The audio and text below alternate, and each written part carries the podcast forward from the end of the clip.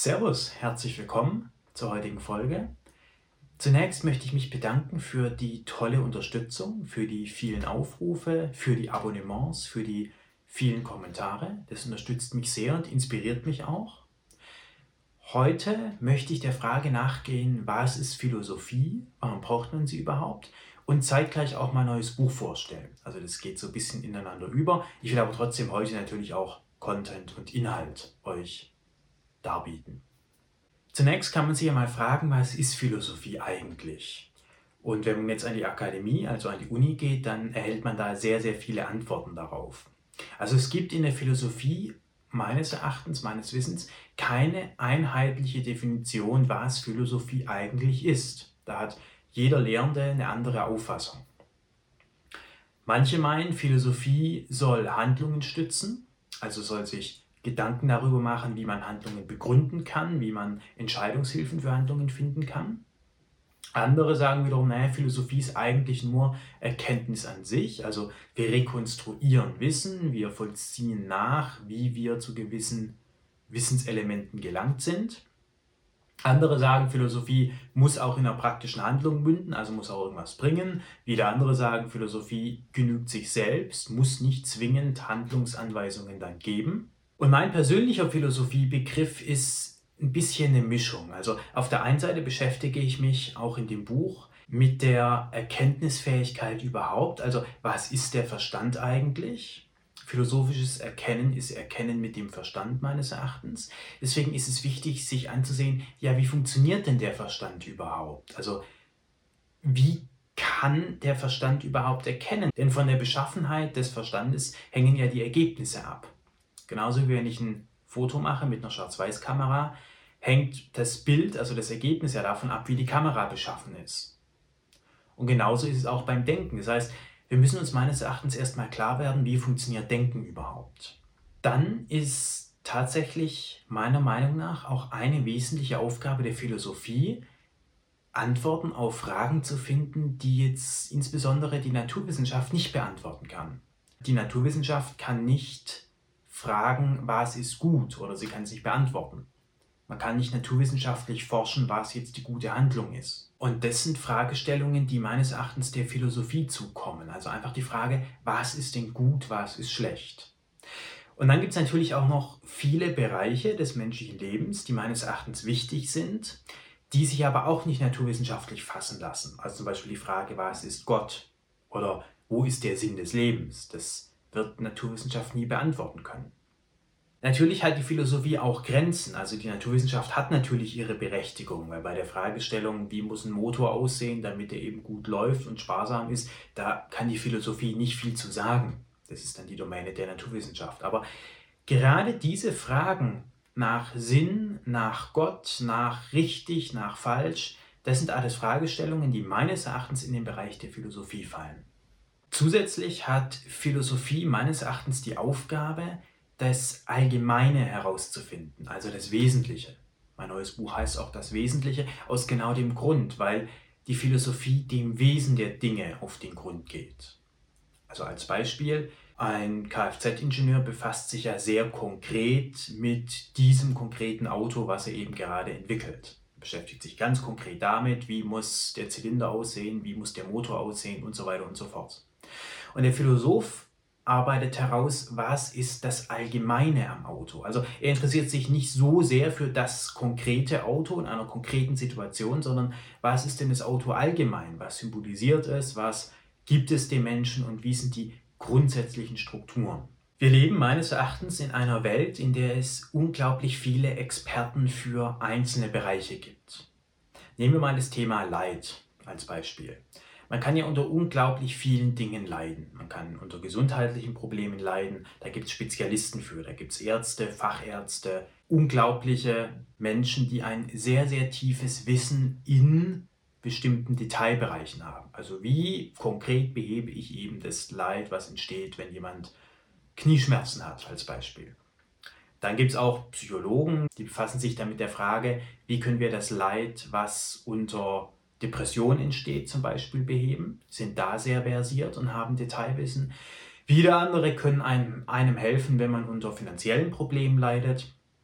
Und so ist diese Welt sehr voll mit Experten für sehr spezielle Bereiche. Und es ist auch überhaupt nicht falsch, das ist richtig und wichtig, aber es muss meines Erachtens auch diesen Gegenpol geben, also Menschen, die sich die Frage stellen, was ist Leid an sich? Wie gesagt, der Finanzberater stellt sich die Frage, was ist Leid unter finanziellen Aspekten, der Arzt, was ist Leid unter gesundheitlichen Aspekten und ein Life-Coach vielleicht, was ist Leid in Bezug auf persönliche Beziehungen. Aber was ist Leid an sich, abstrakt gesehen? Was sind die Strukturen von Leid, die immer gleich sind? Egal, ob ich unter Knieschmerzen leide, unter Depression oder unter einem leeren Bankkonto. Und das ist auch die Aufgabe des Philosophen die grundlegenden Strukturen herauszuarbeiten. Und das mache ich auch in meinem neuen Buch. Da geht es in dem Kapitel Was ist Leid? Kann es überwunden werden?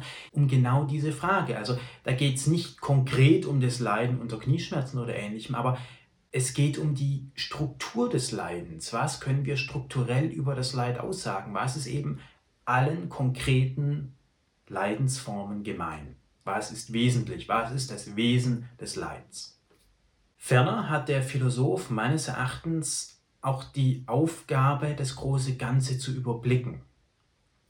Also Gesellschaft ist ja sehr, sehr komplex und setzt sich auch aus sehr, sehr vielen hochspezialisierten Berufen zusammen. Und da ist es meines Erachtens eben wichtig, dass es auch Menschen gibt, die das große Ganze im Überblick haben die jetzt vielleicht nicht im Detail wissen, wie backe ich jetzt konkret ein Brot oder wie gestalte ich jetzt konkret den Fahrplan von der S-Bahn am besten oder wie heile ich jetzt konkret einen Knochenbruch. Das sind Berufe, die sich eben mit dem Konkreten befassen. Und der Philosoph hat meines Erachtens von allem etwas Ahnung. Er muss ja auch den Überblick haben. Aber der Philosoph ist niemand, der jetzt ganz detailliert von einem Bereich sehr, sehr viel Ahnung hat. Er schaut sich die allgemeinen Themen an und erkennt dann in der Gesamtschau, wo gesellschaftliche Ungleichheiten bestehen, wo quasi gewisse Entwicklungen aus dem Gleichgewicht laufen. Und sieht dann eben, weil er sich eben mit dem Allgemeinen beschäftigt, gesellschaftliche Schieflagen. Er erkennt dann, okay, da läuft Gesellschaft in eine Richtung, die vielleicht nicht unbedingt die beste ist. Einfach weil dieser Weg, den Gesellschaft einschlägt, zu einseitig ist. Und im letzten Kapitel meines Buches geht es um den Kapitalismus. Da nehme ich genau diese Betrachtungen vor. Also wo läuft Gesellschaft Gefahr, den rechten Weg der Mitte zu verlassen? Denn alle Dinge haben irgendwo ihre Berechtigung, aber wenn die Dinge zu viel werden oder sich zu sehr auf ein Extrem fokussiert wird, dann ist es eben ein Anzeichen von der nächsten gesellschaftlichen Katastrophe. Und das nehme ich im letzten Kapitel des Buches auf. Das letzte Kapitel ist das konkreteste. Da befasse ich mich unter anderem auch mit dem Thema Arbeit, Kapitalismus. Wie muss der Mensch zukünftig gedacht werden? Vielleicht zum Schluss noch, warum ist Philosophie so wichtig oder warum halte ich sie für so wichtig? Man könnte ja durchaus sagen, okay, naja, ein Bäcker ist klar, dass wir den brauchen. Wir brauchen halt was zu essen. Und einen Handwerker brauchen wir auch und einen Arzt auch. Also bei vielen Berufen ist einfach klar, warum sie ihre Berechtigung haben und warum sie da sind.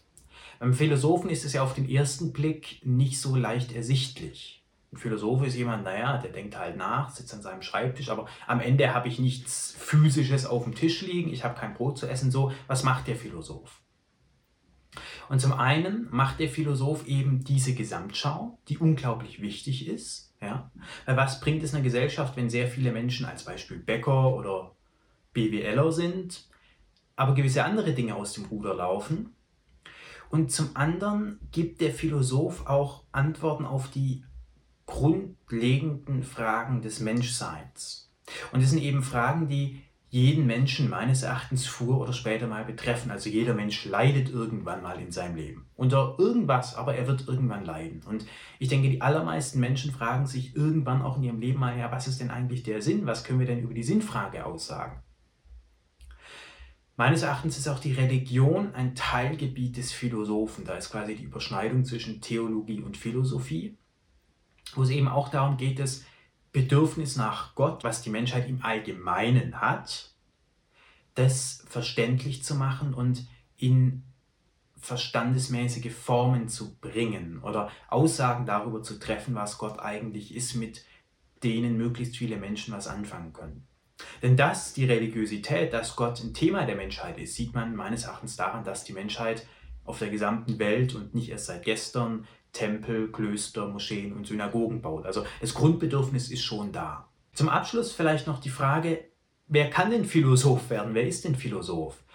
Und da ist meine Position, dass ich sage, jeder ist Philosoph, weil Philosophie hat als Werkzeug das Denken und es behandelt auch das Denken. Also der Beruf des Landwirts zum Beispiel erfordert, dass ich einen Acker habe, ein Werkzeug, mit dem ich den Acker bearbeite, also einen Flug oder was auch immer. Und der Bauer ist ja als Mensch etwas anderes als der Akku und sein Werkzeug. Also wir haben drei verschiedene Einheiten, Subjekt, Prädikat, Objekt. Also ein Subjekt, der Bauer, Prädikat wäre das Pflügen, der Pflug sozusagen, und das Objekt wäre der Acker. Der Acker wird bearbeitet.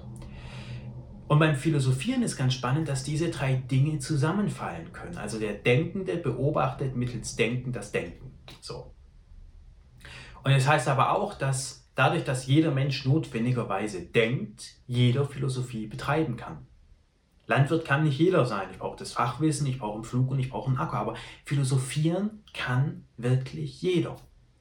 Denken ist eine Sache, die ist dem Menschen gegeben wie das Atmen. Und jetzt gibt es Menschen, wie zum Beispiel Taucher oder Hochleistungssportler, die achten bewusst auf ihren Atem. Die schauen, dass sie langsam atmen, dass sie leistungsfähig atmen, dass sie differenziert atmen, dass sie ihren Atem anhalten können und so weiter und so fort. Und ähnlich ist es mit dem Philosophen. Also jeder Mensch denkt notwendigerweise, genauso wie ein Mensch, der nicht mehr atmet, nicht mehr ist, ist ein Mensch, der nicht mehr denkt, nicht mehr. Also irgendwas denkt ein Mensch meines Erachtens immer. Und der Philosoph denkt eben sehr bewusst und er denkt auch über das Denken. Und deswegen ist Philosophie eine unglaublich demokratische Wissenschaft, die jeder sich aneignen kann, in der jeder auch tätig sein kann. Und mit meinem neuen Buch, Das Wesentliche, möchte ich die Grundlagen der Philosophie, also wie funktioniert der Verstand, was ist Gott und so weiter und so fort, darlegen in einer Sprache, die auch jeder versteht. Denn die Akademie ist super, die Universität.